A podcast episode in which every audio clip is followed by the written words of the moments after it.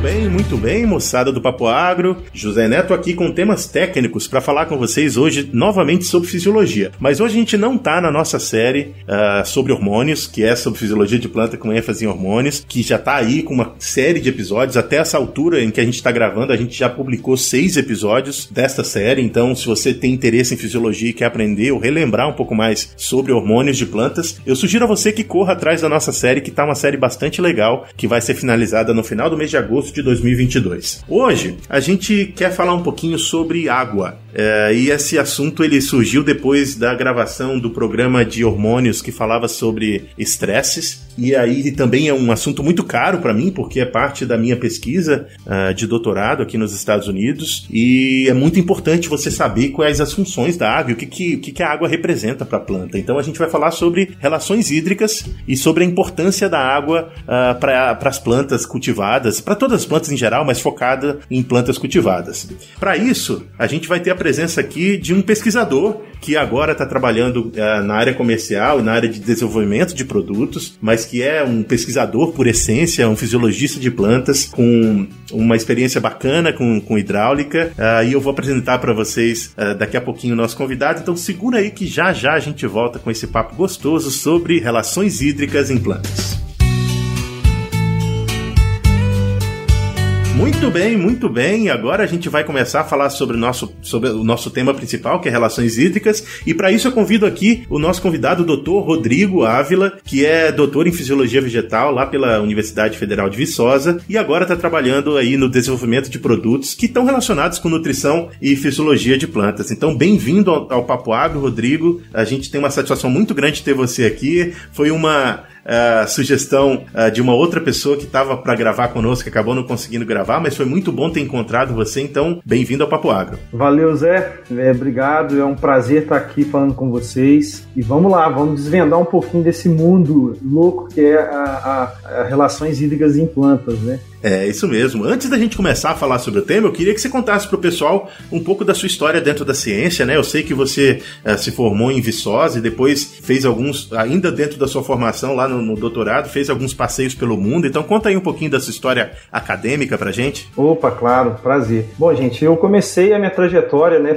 Sou filho de agricultores, então comecei a minha trajetória na agronomia antes de mesmo de entrar na faculdade. E aí, é, em 2009, entrei na agronomia na UFV e em 2011 encontrei o mundo da fisiologia vegetal. E aí me apaixonei. Entrei no, no laboratório de nutrição e metabolismo de plantas do FV, sob orientação do professor Fábio da Mata, e lá fiz a iniciação científica até 2014. Né? Em 2014 eu me formo como engenheiro agrônomo e já ingresso é, no mestrado, trabalhando com a cultura do café. E fiz o mestrado, em 2016 terminei o mestrado, em 2016 mesmo comecei meu doutorado, que aí sim eu fui entrar nesse mundo de relações hídricas, de seca, trabalhando com a cultura do café e com diversas outras culturas, né? Durante o é, diversas culturas não, de, com diversas outras plantas, né? Também plantas não cultivadas. Tive a oportunidade de trabalhar é, nos Estados Unidos né, no sanduíche que eu fiz na Purdue University com o professor Scott McAdam e também trabalhei na Ulm University lá, na, na, na, lá em Ulm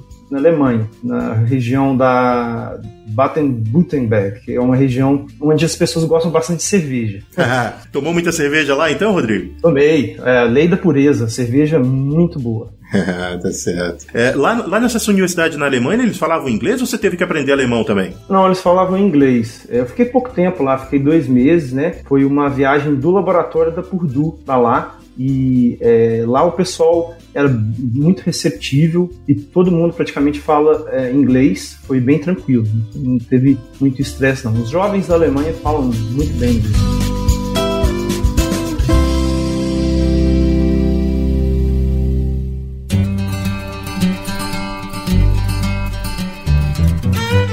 Papo Agro, o seu podcast sobre o agronegócio. Um oferecimento Stoller. Isso é parceria. Isso é Stoller.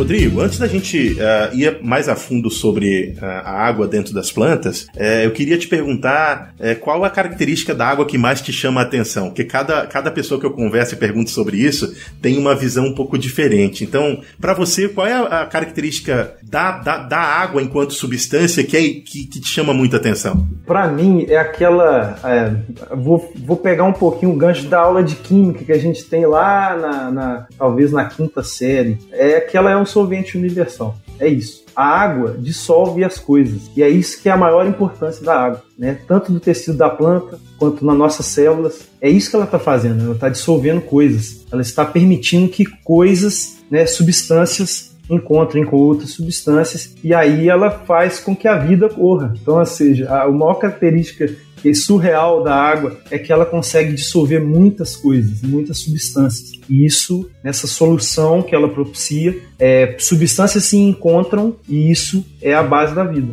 Bacana, excelente, excelente visão sobre, a, sobre essa molécula tão importante, sobre essa substância tão importante. E aí, uma coisa que eu coloquei na pauta, que eu pedi para Bárbara colocar na pauta quando ela estava escrevendo, é que às vezes a gente esquece uh, da função da água enquanto estrutura, né? Enquanto garantidora da, da estrutura das coisas, especialmente em plantas. É, fala um pouco disso pra gente. A água, as funções da água são muitas. A gente está aqui cobrindo algumas delas e entre elas eu queria que você falasse um pouco sobre essa função estrutural. Bom, como eu disse, a água é vida, né? Sem, sem a água ah, não existe vida como a gente conhece hoje, né? Então, a, e a água, se você pensar numa planta, qualquer planta, uma planta de soja, uma, uma bananeira, é cerca de 90% do, da matéria ali, do peso daquela, daquela planta é água. Então, ou seja, a, a, a, própria, a própria planta é basicamente água. Nós também somos basicamente água, né? Então, e quando a, e quando a planta está túrgida, né? Quando a planta está completamente hidratada, quando ela bebeu a quantidade de água necessária, ela vai se apresentar na forma como a gente conhece, que é a forma produtiva.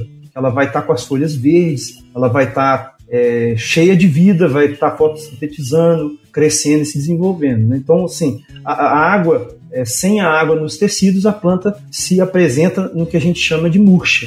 Ela fica murcha e se você tem uma planta numa condição de murcha, que é justamente a falta de água nos tecidos, você tem uma planta que não vai conseguir se desenvolver adequadamente. E ela não vai conseguir produzir frutos, não vai conseguir produzir flores, frutos, não vai conseguir é, levar a cabo é, essa produção. Então, é, a água é a, em si a estrutura da planta, ela consegue é, fazer com que a planta se apresente na forma correta, digamos assim, para que ela possa aproveitar a luz e nutrientes né, e fazer é, acúmulo de, de biomassa, de crescimento. É, isso mesmo. É, a gente fala de, da turgidez, né? Vamos explicar o que é turgidez para as pessoas? Bom, gente, turgidez, é uma maneira simples de, de, de explicar turgidez é o seguinte: é a capacidade da célula, na verdade, de reter água dentro dos seus tecidos, né? Então a planta é capaz de, é capaz de reter água dentro dos seus tecidos. Isso ela, ela, ela forma uma pressão, uma pressão é, de dentro da célula para fora e, e, faz com que a célula se fique túrgida, né? Uma célula murcha, ela vai, ela perde água e aí ela não tem mais essa turgidez. Então, o que é a turgidez? A turgidez é a presença de água em condições adequadas dentro do tecido, né? Então, esse que é a turgidez, né? É, a gente chama de que a água, a gente fala que a planta está hidratada. Então, se a planta está verde, bonita, saudável, ela está túrgida. Agora, se ela está com a folha pendente, se ela está com um aspecto de murcha, ela não está túrgida. Ah, bacana. Me ocorreu aqui uma analogia que eu quero fazer e se não for correta, você por favor me corrija. Mas a gente pode pensar, vamos dizer que uma folha, vamos pensar na folha como, como, como se fosse um saco com bexigas ou balões, não sei como vocês chamam aí nas regiões em que vocês estão nos ouvindo, mas aquele balão de festa mesmo. Vamos pensar num saco que tem 100 balões de festas vazios dentro de um saquinho que você compra lá no, no mercado. Se você encher esses balões com ar, esse balão vai estar vamos chamar de túrgido aqui, que é uma célula cheia de água. E aí você imagina o espaço que 100 balões vão ocupar se eles estiverem, eu vou chamar aqui de túrgidos, entre aspas, cheios de água, cheios de ar ou de água, qualquer, qualquer que seja. Essa função estrutural que a gente está tentando descrever aqui como, como a função estrutural da, da água na planta é como se fosse essa analogia que eu estou fazendo para os balões. Enquanto que um, 100 balões vazios ou não túrgidos vão ter uma. vão ocupar um espaço muito menor se você encher os balões e tornar os balões túrgidos, entre aspas, eles vão ocupar uma área muito maior e é isso que dá estrutura para uma folha ou para qualquer tecido da planta, uh, especialmente as plantas que estão no, no, estágio inicial de desenvolvimento. Falei besteira, doutor? Falou perfeito, excelente analogia. É isso mesmo. Tem outra analogia bacana que eu acabei de pensar tendo essa analogia aí. É igual uma, uma mangueira de bombeiro, né? Quando o bombeiro vai para o incêndio, ele puxa a mangueira, a mangueira está mole, né? Ela está vazia, ela não tem água. Agora, quando abre a pressão da água, o que, que acontece? Essa mangueira aumenta o calibre, fica túrgida, tem até que várias pessoas segurarem. Tamanha é a força da água. Então, assim, ela fica túrgida, ela, ela, ela cresce, né? Ela cresce e ela vai até a sua máxima extensão, né? A água pressiona a bexiga, no caso ali, na sua analogia, né? Pressiona, distende, distende a, a, a bexiga ou o balão e, e distende, pressiona a, a própria mangueira quando o bombeiro está lá apagando fogo. Então isso aí é bem, bem claro o que é turgidez. É, essa turgidez ela é importante num, num, num dos processos principais, especialmente para quem está, como nós, tentando produzir o máximo de biomassa possível. Para vocês entenderem o que a gente está falando sobre biomassa, antes de você produzir os grãos de soja, ou os grãos de milho, ou os grãos de café, ou qualquer outra, outra, outra parte da planta que você está colhendo, você precisa fazer com que a planta expanda seus tecidos, porque quanto mais área foliar é, a planta tiver, maior a quantidade de energia que ela vai conseguir captar. E esse processo de crescimento ele é altamente dependente, dependente da turgidez das, da, das células. Sem água, você não consegue fazer as plantas crescerem. Você quer fazer uma, uma discussão um pouco mais profunda sobre esse, esse importante conceito, professor, da, da do, do, fator da. Professor, te chamei de professor aqui. Ô, ô. Opa, coisa boa. Me sinto lisonjeado. é, mas, Rodrigo, você quer falar um pouco mais sobre essa função da, da turgidez para o crescimento das plantas? Sim, claro. É, é basicamente, é, o, a, a transpiração, né? né? A, a transpiração não, a turgidez, ela permite que estruturas, digamos assim, poros, né, da planta se abram. É, que poros são esses? São os estômatos, né? Então a turgidez ela permite que o, o estômato se abra e esse poro estomático ele é essencial. Ele tem que ele, ele dá abertura para a passagem de gás carbônico, né? Que é a, a, a, grande comida da planta é o gás carbônico, a planta capta CO2, né, gás carbônico da atmosfera, ela respira, entre aspas, esse, esse gás carbono e ela transforma ele em matéria. Então, esse, esse gás carbônico ele tem que entrar dentro da planta. E sem água, o estômago, que é esse poro, ele vai estar fechado. Se ele estiver fechado, não entra CO2, não entra gás carbônico. Se não entrar gás carbônico, a planta não vai conseguir é, essa matéria tão importante que faz ela crescer e acumular biomassa. Né? Então, sem água, não tem a fotossíntese, que a, gente chama, esse, como a gente chama esse processo. E sem a fotossíntese não tem acúmulo de biomassa, não tem produção, não tem fruto pesado para ter produtividade, não tem flores vistosas, bonitas, não tem uma raiz cre crescendo com vigor para beber a solução do solo rica em nutrientes. Então, é essencial né, ter água no sistema. Né? É necessário que tenha água para que tudo isso ocorra. Isso mesmo, e para além disso, uma célula individual ela só cresce se ela estiver túrgida. Exatamente. Então, como que ocorre o crescimento da célula? Para lembrar aqui para vocês que estão aí na. que já saíram da faculdade há muito tempo não lembram mais, ou que estão começando na faculdade de agronomia, ou mesmo que estão só ouvindo o papo para se divertir e pensar sobre as plantas. Ah, uma célula precisa estar tá com uma pressão alta dentro dela para que ela relaxe a parede celular, né, que é aquela parte que envolve a célula, e com esse relaxamento ela expande o seu tamanho. E essa expansão de tamanho é altamente dependente, se não completamente dependente da pressão de água dentro. Então, ela precisa estar túrgida para ela poder se expandir. É como um balão novamente. Vamos voltar pro balão lá. Se você tiver um balão, para você fazer o balão crescer, você precisa fazer o quê? Colocar pressão dentro dele. E aí, colocando pressão dentro dele, ele vai começar a relaxar aquela borracha que é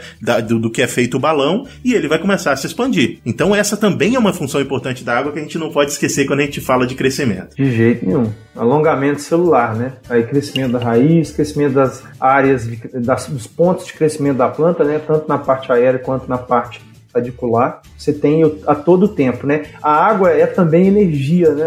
Exato. Ela vai movimenta, ela se movimenta para dentro da célula e a planta, né? A fisiologia da planta consegue atrair a água para dentro dos seus tecidos e usar essa energia, né, esse essa pressão de turgor que a gente fala, né? a linguagem técnica, para poder exercer pressão nas membranas e paredes celulares e assim fazer a, a, a célula expandir né, e crescer. Então é bem bacana esse processo de crescimento né, e alongamento celular. A gente não vai falar muito de fisiologia aqui para não ficar muito pesado o papo, mas a água também é, o, é, o, é, é, quem doa o elétron que inicia a cadeia transportadora de elétrons de dentro do, do processo biológico ou bioquímico de fotossíntese. Uh, então, é, é, o, que, o que, é, que é fascinante dentro do, do, processo de fotossíntese e o que faz com que a, a planta seja um, uma, uma, uma coisa fantástica que a gente estuda todos os dias e continua estudando? É a capacidade dela de usar essa energia que vem da luz para quebrar as ligações das moléculas de água e, e, e roubar um elétron para iniciar um processo bioquímico dentro da, da célula. É, eu estou só pincelando aqui, se vocês quiserem mais a fundo, depois eu acho que a gente pode fazer um papo mais, mais profundo sobre isso, mas Rodrigo, quer falar alguma coisa sobre essa questão de, da, da, da fisiologia mesmo, do processo? Não, é,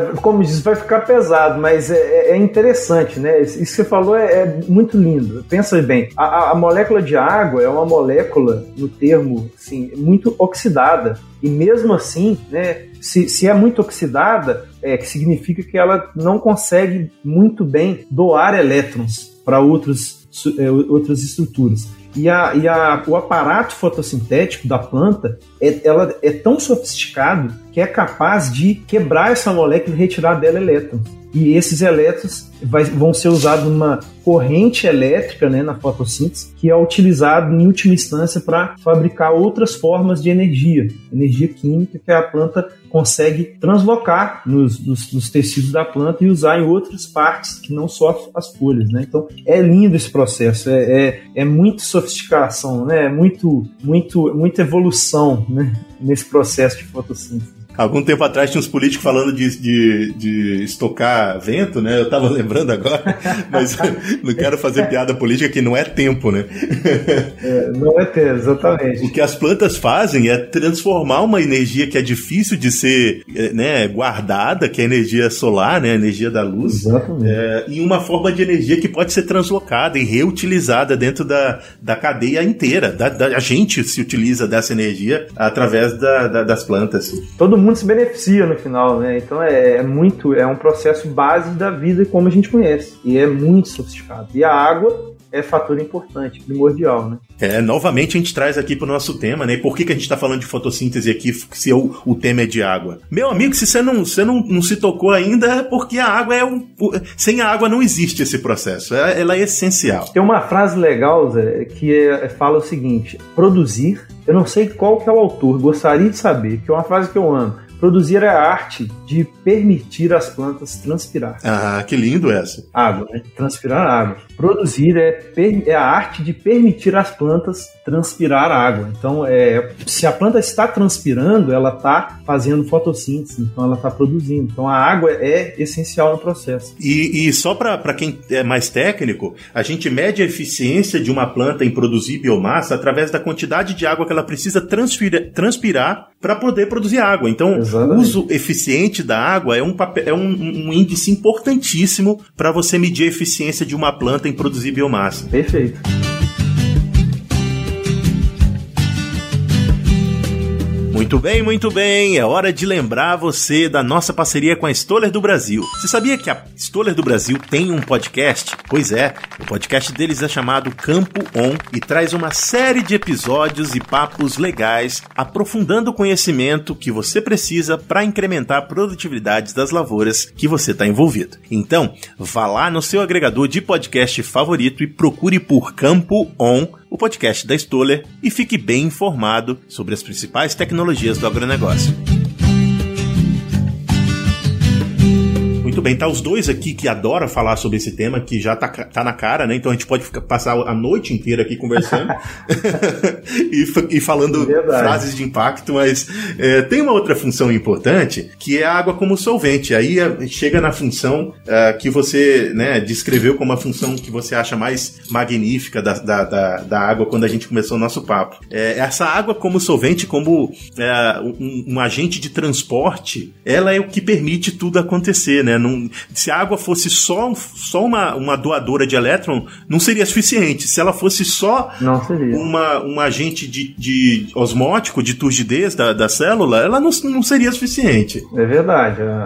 Tudo acontece é, no meio aquoso, né? Todas as reações químicas que a planta tem que, tem que fazer para poder produzir matéria, matéria para poder, poder fazer fotossíntese, para poder produzir os seus tecidos, né? Tudo acontece no meio aquoso. E, e o princípio da vida, né? O princípio de, de é, organização celular, é, ele é baseado em, em sistemas aquosos, né? Sistemas que são que têm as suas particularidades, substâncias diluídas, né? então assim e compartimentalizados. Então é, é a água está sempre ali, ó, no, no, é, sendo o meio onde tudo acontece. Né? É quase o ar que a gente respira só que em, em micro, né? Então, assim, é, é, tudo acontece ali, dentro do ambiente aquoso, onde tem água. É isso mesmo. Então, é, é a água que é responsável por levar energia para todas as células do, do, da planta e também é responsável por levar nutrientes para que a fotossíntese possa produzir o que é necessário ser produzido. Então, é, ela como solvente, né, ela como o, o fluido uh, ah, para carregar tudo isso,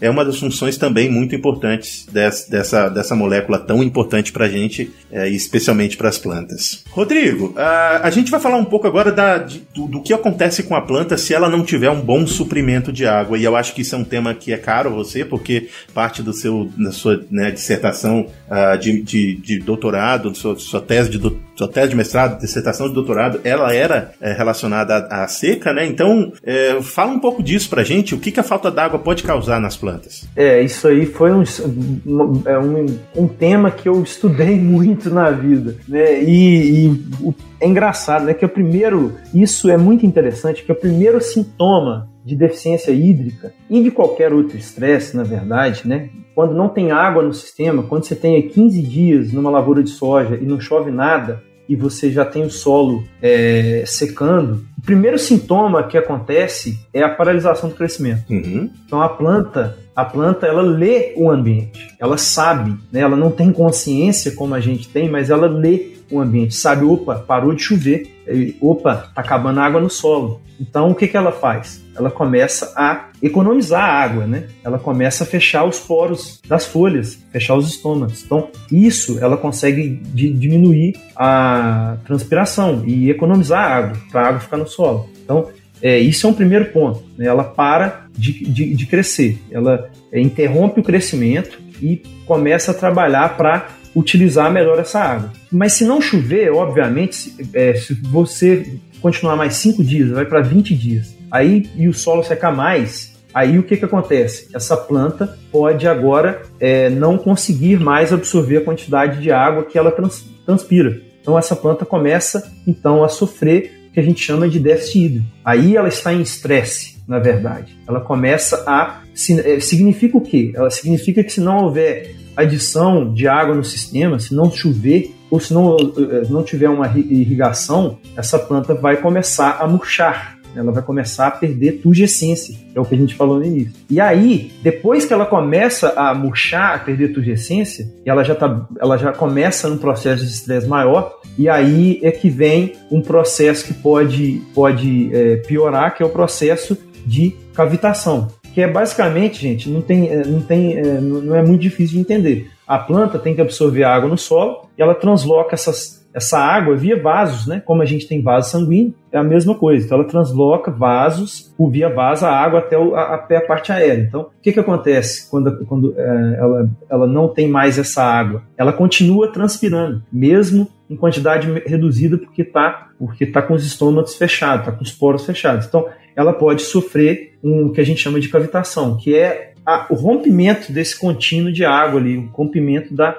dessa coluna de água, né, que, que, vai da raiz até a folha. E aí, se passar de 50% dos vasos dela em cavitação, embolismo, né, ou seja, perde a capacidade de, de, de, de succionar essa água, de transportar essa água, aí você tem uma situação que a planta começa a ficar num estresse grave. Aí você já vai começar a ver clorose, né, daqui a um tempo ela vai ficar amarelecida, ela já vai estar tá bem murcha, E aí, se nada for feito, se não chover, ela pode entrar é, em senescência e, e, e, morte. Né? Então, ou seja, se não a seca ela causa, né, se não houver, é, se quando a planta perde turgescência, ela vai, vai depauperando, vai perdendo produtividade. Então, esse é o, o, o grande problema. E desde de secas bem incipientes, né, de 15 dias, você já tem é, decréscimo de produtividade, porque a planta interrompeu o crescimento, que é a primeira coisa que ela faz. Então, assim, essa é a historinha dos eventos que acontecem é, na seca, quando a planta não consegue absorver água.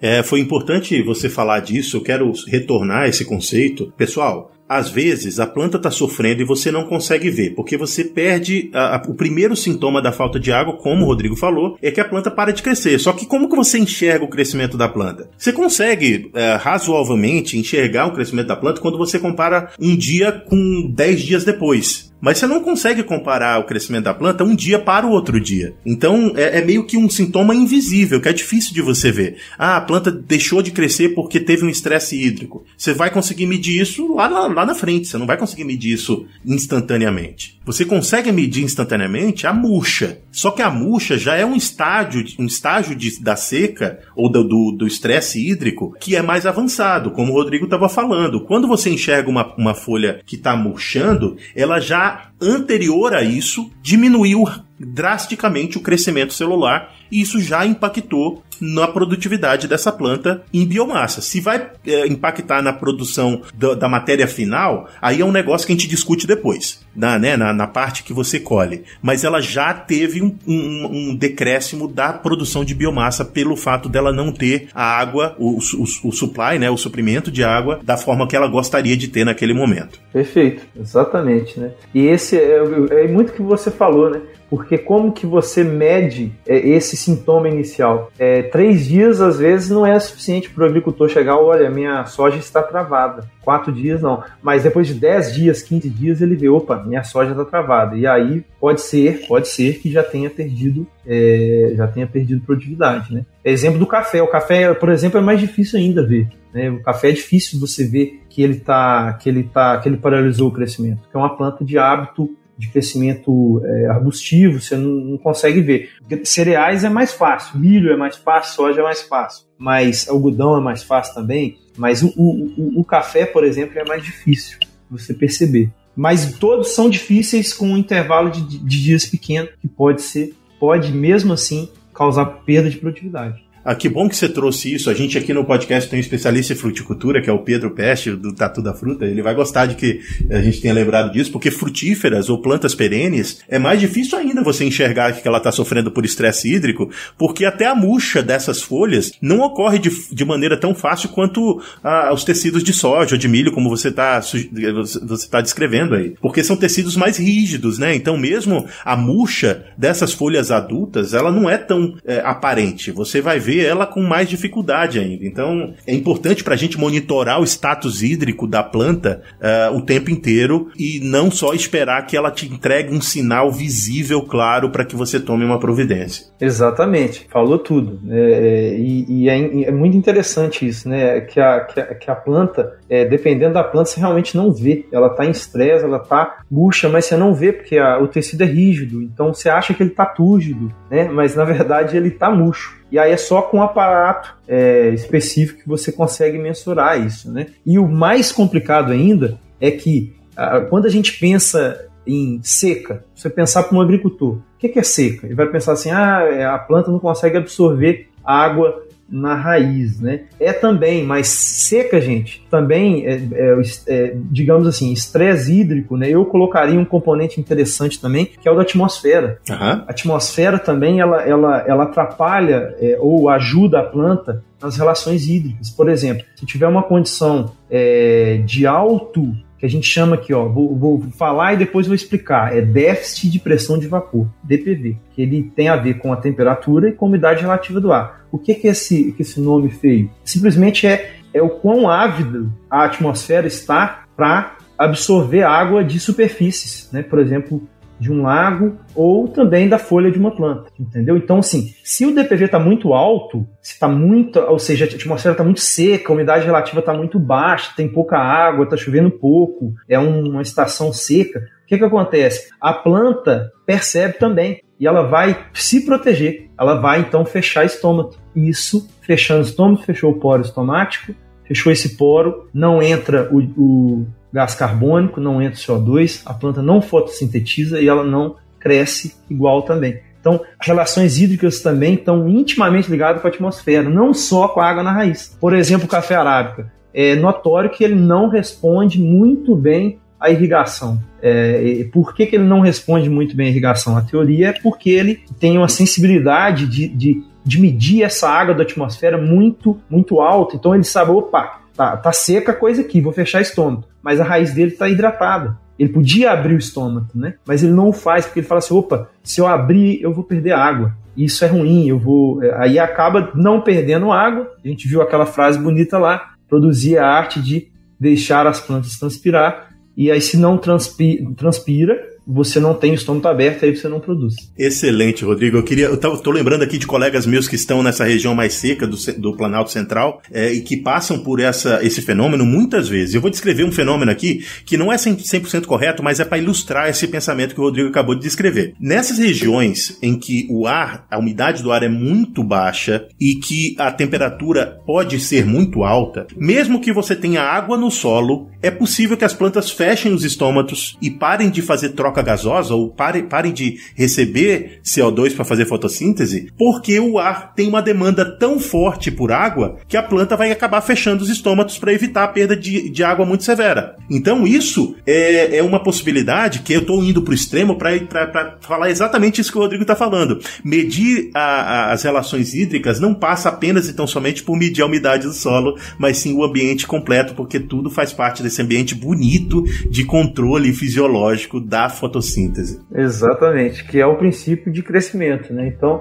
é, a água tem tudo a ver, não só água no solo, mas também água na atmosfera. Então, é, e aí essas, elas estão sempre, a planta sempre se comunica, né? E percebe e antecipa. É, óbvio, né? Depende da planta. Tem planta que é mais esperta, digamos assim. Ela já vê, opa, e aí ela vai e age. Outras plantas são mais devagares para perceber e aí acabam sofrendo hum, hum, é, mais. Mas aí também depende da duração da, da seca. Da né? seca, exato. Aí tem estratégias e estratégias, né? Tem, tem plantas que, que, por exemplo, uma planta que uma planta que responde muito rapidamente, né, à seca, ou seja, começou a faltar água, começou a, a secar a atmosfera, ela vai e fecha o estômago. Essa planta é muito boa se for colocada em, em, em ambientes que vão ter secas severas e longas que aí ela vai antever uma situação problemática. Agora, se você colocar ela em ambientes que, que você vai ter é, secas curtas e leves, ela vai só perder produtividade e ela não vai, porque a, a, seca não vai significar que ela vai,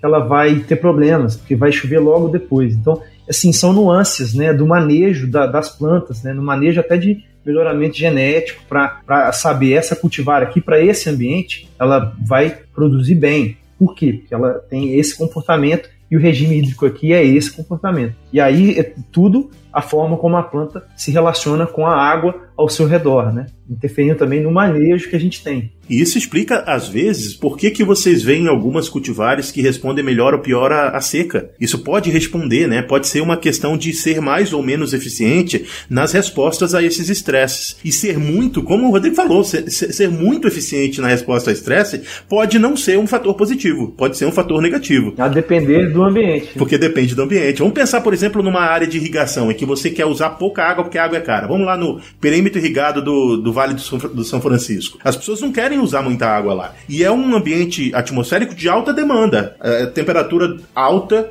é, umidade relativa do ar baixa, e as pessoas não podem usar muita água porque é caro. Então, é uma série de fatores que os agricultores, os agrônomos, os geneticistas, todo mundo envolvido nesse, nessas cadeias, precisam estar ligados para poder fazer o uso eficiente da água e fazer com que a planta consiga transpirar, porque é isso que a gente quer. A gente quer a planta transpirando, como o Rodrigo bem falou. Exatamente, né? E aí, por outro lado, ela, ela tem um limite de transpiração. Não é bom ela transpirar excessivamente, porque é, é claro que a transpiração ela vai estar tá ligada à, à, à produtividade da fotossíntese, até certo ponto, né? É, ela vai ela vai casando, então se aumenta a abertura estomática, aumenta a transpiração, ela perde água e aí aumenta a produtividade também. Isso não é linear para sempre, né? Não é assim, quanto mais transpirar melhor. Não, é, você falou um bom exemplo aí. No, no, nesse exemplo, por exemplo, se você já saturou a capacidade fotossintética da planta, né? Que é o que a capacidade ali máxima da planta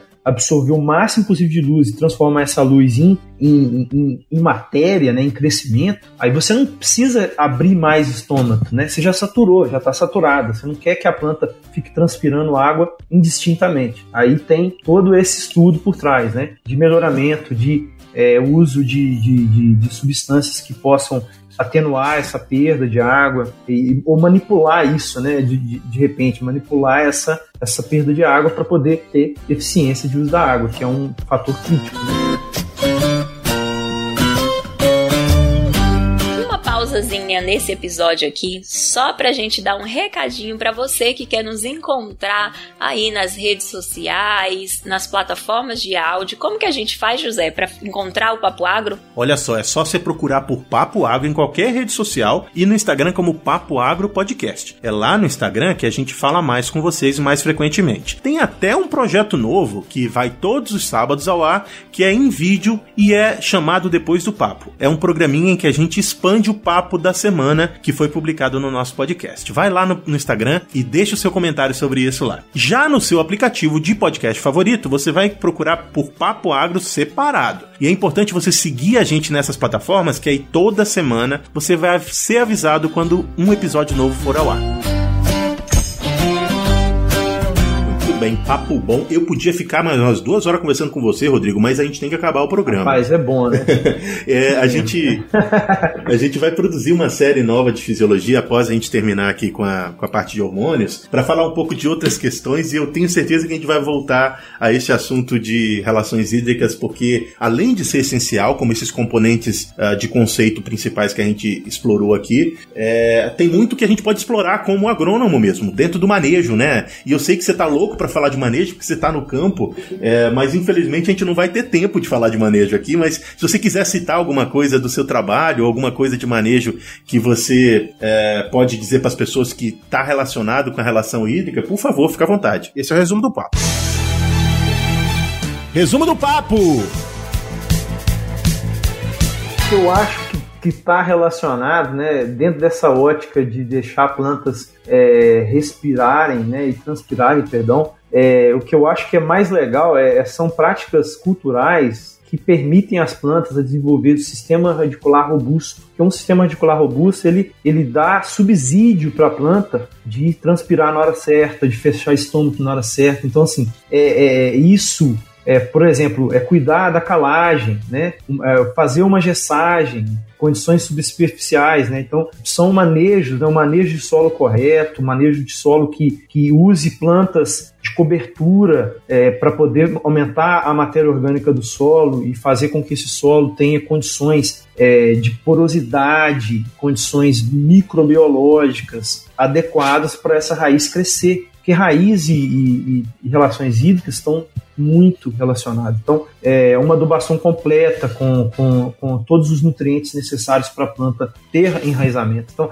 é isso que eu acho que é, é o mais básico que a gente deve fazer para ter eficiência de uso da água e ter é, sustentabilidade, sabe? Essas boas práticas agronômicas que podem nos ajudar muito nas relações hídricas.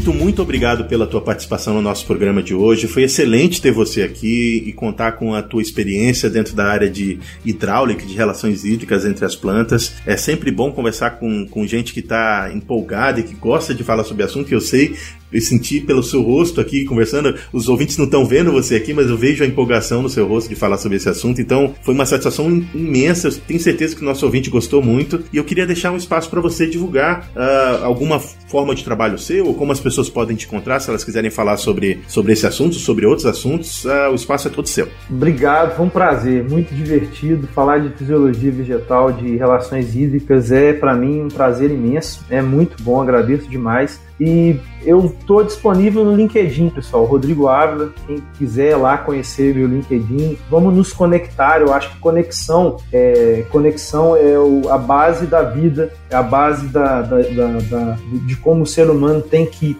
tem que existir. A gente vive em sociedade é bom se conectar, é bom trocar ideias, né? Quantas ideias bacanas surgem é, num papo bom desse, né? Então, é, entre em contato lá, Rodrigo Ávila, e vamos conversar, vamos tomar um café, vamos conversar, vai ser um prazer. E agradeço demais, muito bom, excelente. Bacana. Onde é que você está, Rodrigo? Qual é a região que você atua profissionalmente? Eu tô, eu tô em Paulínia, mas eu atuo a nível nacional. É, o cargo, meu cargo é a nível nacional. Ah, bacana. Então, eh, as pessoas que estão aí dentro da área agrícola, o Rodrigo faz parte de uma empresa de fertilizantes e, e outras tecnologias. Então, pode ser que você já tenha encontrado com ele em algum lugar, ou então vai encontrar com ele. Então, fica ligado aí que, que o papo é bom. Você pode conversar sobre fisiologia com o homem que o homem sabe. Até porque, né, eu rodo em. Eu, eu falo que eu rodo igual notícia ruim, Zé. Eu, nós estamos. É... Tô, tô, viajando o Brasil inteiro. Então, é, em fisiologia, eu respiro 24 horas por dia, né? É, é muito bacana. Muito bem, brigadão de novo, Rodrigo. Foi uma satisfação estar com você aqui hoje. E para você, meu ouvinte que chegou até aqui, lembra que a gente fala de fisiologia e fala de outras coisas também aí. Então tem coisas, assuntos mais técnicos, assuntos mais de, de formação profissional. Fica atento que o tempo inteiro a gente está trazendo conteúdo novo para você aqui no Papo Água. Por enquanto, um abraço para quem é de abraço, um beijo para quem é de beijo. Tchau.